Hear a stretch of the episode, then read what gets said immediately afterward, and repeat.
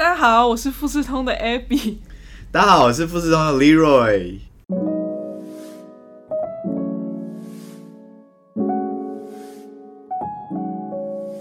今天很荣幸请到富士通的 Pre Sales，也就是技术顾问 Leroy 来和我们分享他的工作。嘿，Abby，你好，你好。那首先想请问李若 Pre-sales 是什么，以及有什么样的工作内容呢？OK，Pre-sales 可以从字面上来解释哈，因为 Pre 啊，由字首来看的话，就是之前的意思。那么 Sales 就是业务，也就是说呢，在销售产品、销售业务、销售资讯之前呢，要帮公司业务提供技术面的知识，或是行销等等的给我们的客户。那么工作的内容包含产品介绍，所以我们第一件事情通常要出去先做 presentation，再来帮客户规划环境。时常遇到客户也可能不了解自己需要什么东西的情况，我们就必须要找到他的需求，然后进一步的来提供 solution。所以我们必须非常熟悉公司所销售的 storage，还有 server switch 等等产品。那么更广的，甚至还会有云端上面的问题啊，以及 AI 人工智慧等等的相关内容知识，还有些时候呢，也会去活动担任讲师。像前阵子参加储存论坛，分享了如何用富士通的产品来打造出敏捷的资料结构。哇，那这样听起来真的是蛮有趣的嗯，通常客户要求配产品的规格，那这些机器的用途是什么呢？或者是会用在什么样的场域呢？其实啊，Pre-sales 在富士通蛮多部门都有的。那以我的部门来说，是负责硬体，也就是伺服器和储存设备，还有等等延伸的软硬体。所以相较于其他部门的 Pre-sales 来说，我们多半是在处理客户的 data center，也就是传统三层式架构，包含 server。Storage 还有 Switch，或者是现在比较流行的超融合环境。那关于场域的话呢？或者是你说的哪一种产业，不管是服务业、电信业、零售业、制造业等等各种形态的都有，而且也不只是在机房建制，比如说像是 SOHO 的小型办公室的话，也都有我们的存在。无论是对内或对外，客户都会需要用到我们的基础设施。我就以电影院来做个例子啊，电影院的网页啊，是不是都会需要二十四小时不能停机？为什么？对啊，对啊，因为客户就像你要去买。电影票，所以我二十四小时都不能停。那么我们背后来做运算还有储存资料的，就是伺服器还有储存设备。举个例子来说啊，这场电影院的位置的票还有多少我可以卖？那还有哪一些电影的时刻会有电影票？都是这些来作为运算。另外还要考虑的是，同时能够负荷一千人，还有一万人，甚至更多的人来进来操作。所以也和演唱会抢票同理，都需要这一些设备来处。处理运算以及储存空间。原来我们日常生活当中买电影票背后还有这么多故事。是是是。对。那刚刚前面有提到，Pre-sales 会面对很多不同产业的客户。那在我们公司内部，会因为不同的销售对象、产品内容而分为不同的销售体系。然后主要是有 direct business，也就是直接销售，跟 channel business 经销的两个体系。那直销跟经销两者的工作内容有什么差别吗？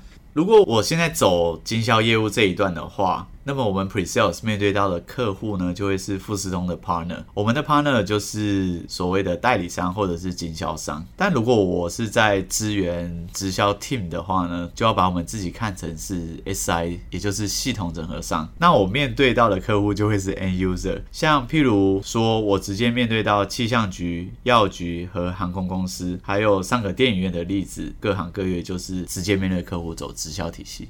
哦，原来是这样。那这样子配的机器规格会有所差别吗？哦，其实不会有差诶，因为纯粹就看客户的应用，还有客户的需求面来搭配机器的规格。针对这个问题，我认为最大的不同点是我们所处的角色定位不同。如果啊，我现在直接面对的是 end user，也就是走直销体系的话呢，要做的事情就比较多，因为他们的 data center 架构除了要伺服器、储存设备或是 switch 网络设备等等，可能还会需要，比如 CCTV 啊，或又突然要个笔电啊什么的。这样的话，我们的角度就不会只在于 configuration，会变成要去帮他。他做一个整合规划，还有 survey。那在我们听完客户的需求之后呢，会和业务共同讨论出一个方案。譬如，大部分产品我们可能都会有，但 CCTV 我们富士通没有，我们就会去和台湾或者是甚至国外的厂商联络，把他们的产品加进来，最后包成一整包的解决方案给客户。这样要考虑的面向就会非常广，也必须要和其他的原厂来一起合作。那相反的，如果走经销体系的话，这些事情。就会变成是 SI 系统整合商来做，我们就负责做富士通既有的产品的规划就好了。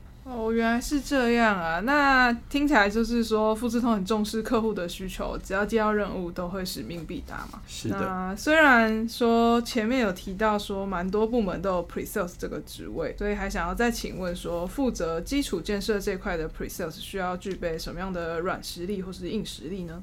如果说 pre-sales 要具备什么能力的话呢？我想先聊在富士通要具备什么能力。当然，富士通是日商，所以一定要有的就是外文的能力。首先，如果你能懂日文的话，是最好最好的。但是如果不会的话，也没关系，因为还是能够用英文跟国外的同事们来沟通，而且相关的技术文件啊，都会是有。英文版的，不论是 data sheet 或者是 PowerPoint 的 slides 都有。另外的话呢，条件也是需要具备对资讯通讯业技术的一些 know how，当然也需要了解业务相关的事物，这样才能对应代理商以及 SI。不过这也没问题啦，因为主要客户会有业务来去对应，所以只需要大致了解流程就可以了。另外最后一点啊，我自己认为哦，必须要对人有热情的这个个性。就会更加分，因为啊，pre-sales 一定会去面对客户，甚至要面对两三百人这种中大型的主题演讲，能够更顺畅的沟通表达，就能够更了解以及抓到客户的需求，进而贴近客户，来为公司还有这个社会带来更多的商业价值。这样听起来，能当上 pre sales 的真的都是人才耶。那我还想要知道的是，说 pre sales 跟 sales 最大的差别是什么呢？其实，在我做 pre sales 六七年的职涯当中啊，我也不断的在思考这个问题。因为我们常会跟业务开玩笑啊，就是说，哎，你们其实也需要知道一些简单的技术。那我 pre sales 我也需要学业务的技巧。那我们两个到底差在哪里？其实就只差在说业务还需要去报价。OK，当然这只是开玩笑啦。因为业务还有一个很很忙的地方，就是他们有一些应酬，因为一些应酬，所以才能够时常 update 客户或者是 update 案子的状况。而且除了这些以外呢，业务还必须要对公司的报价系统等等的系统很熟悉，也必须要跟日本和台湾的 PM 来沟通，来敲机器的交期。因为客户只要下单后，一定会一直追着业务跑来问说这台机器什么时候到。所以这就是 sales 跟 pre sales 差。差别。另外，sales 还必须要第一线的接受客户的评价和回馈，也是我们 pre sales 的强力的防火墙。所以呢，pre sales 必须要和业务一起合作。sales 是用活动、促销、价格，还有个人特质，甚至是与客户的交情来把产品销售出去。而 pre sales 则比较偏向工程面，还有技术、形象面来做推广。哇，那这样子 pre sales 跟 sales 相辅相成，就能为公司带来很多的业绩。真的。另外，我还蛮好奇一点的是说，通常是只有在科技业有 pre sales 这个职位吗？还是在其他的产业也会有？那在这些不同的产业，会不会有什么差别呢？其实不止科技业，但是我想说的就是一开始想说的就是 pre sales 这个名词过去是从外商而来的，所以在科技业啊。资通讯产业、电子业都一定会有 pre-sales 这个职务。那么其他产业的话，其实也有，但是它的职称就不叫做 pre-sales。原因很多，因为他们的结构不像我们的经销体系那么的明确，还有那么的完整，不像科技业那么的完整，很可能需要直接去做销售啊。所以很多很多的工作。有可能都是用一个业务或者两个业务来承担的，等于就是业务兼备了 pre-sales 的功能，甚至是后续的 post-sales 后续服务的资源。那么也就是说，其他产业其实是有 pre-sales 的，但只是职称不同而已。那 Pre-sales 待在其他产业或是原厂 SI 有什么差别呢？而且前面刚好一直有提到这三个名词，再麻烦李若雨帮我们简单介绍一下原厂代理商跟 SI 的差别。对，我想先跟大家介绍一下资讯业，尤其是在台湾，几乎百分之九十以上走的就是这种 channel 的 business，也就是经销的制度。这种制度的顺序可以从上游到下游。先是原厂，接下来是代理商，再接下来可能是经销商或者是 SI，甚至还会有一个叫做 VAR 的夹杂在其中，也就是 Value Added Reseller，它具有其他附加价值的经销商。那么我们必须透过这样的一个关系来走 Channel 经销的销售方式，因为在每一个 level 都有各自的附加价值，所以说原厂。直接出货给代理商，代理商会帮助 SI 或者是经销商来处理产品的问题，或者是来备更多的料件。代理商。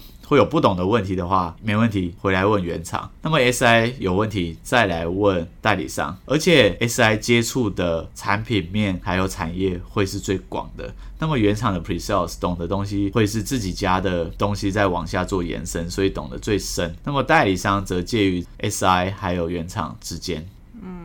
听起来好像很复杂，但是其实很简单。也就是说，原厂出货给代理商，那代理商会帮原厂备货，然后代理商再请 SI 帮客户安装，彼此之间相互合作。对对对。就是这样。那除了这些以外，你有没有曾经在工作上遇到什么样的困难呢？或者是换句话说，你在富士通经手过最具有挑战性的案子或是任务是什么呢？哦，遇到困难的那当然有喽。很有印象的就是曾经有遇到说，日本跟我们说某个 configuration。没办法卖，没办法做，不能够达到台湾客户的这种架构的需求。但是我的同事和主管还是送了报价出去，也跟客户瞧好了。因为这个客户是台湾非常大的一间制造大厂，他们也真的很想用富士通的产品，而且用的数量很多。所以后来将这个状况来回报给日本的研发部门，那么他们很给力，为了解决这个案子，愿意特别做了一个 special release，最后就顺利的完成这一次的合作。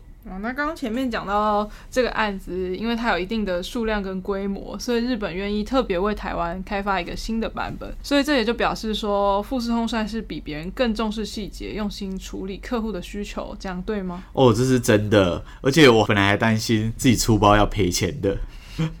除了这个比较更重的细节啊，而且很用心处理客户的需求这一点以外呢，我要提的是能做到这一点，除了我们认为客户至上以外，另外还有富士通其实很重视研发和技术，所有的产品不管是里面的 firmware 或是硬体啊，都是能够自己来掌握的，所以我们能够做非常及时的反应，能针对某些客制化的需求来做调教以及更改，来符合到客户的需求。嗯，这样真的很棒哎，很帮客户着想，超棒。那刚刚前面讲了那么多，最后李若雨还有没有想为大家补充一些什么呢？或者是说你对自己未来的期望是什么呢？呃，我对自己的期望就是希望。不只是做在 server storage 这些硬体这一块的 pre sales，富士通的产品很多，所以还希望能够跨足富士通其他产品面，像是掌静脉啊、POS 机等等这些产品，所以让自己以后面对不同客户产业的时候，我就可以很快速的了解到客户的需求到底是什么。而且刚好富士通全球我们都要来做数位转型，这样的话我就可以来协助客户能做数位转型。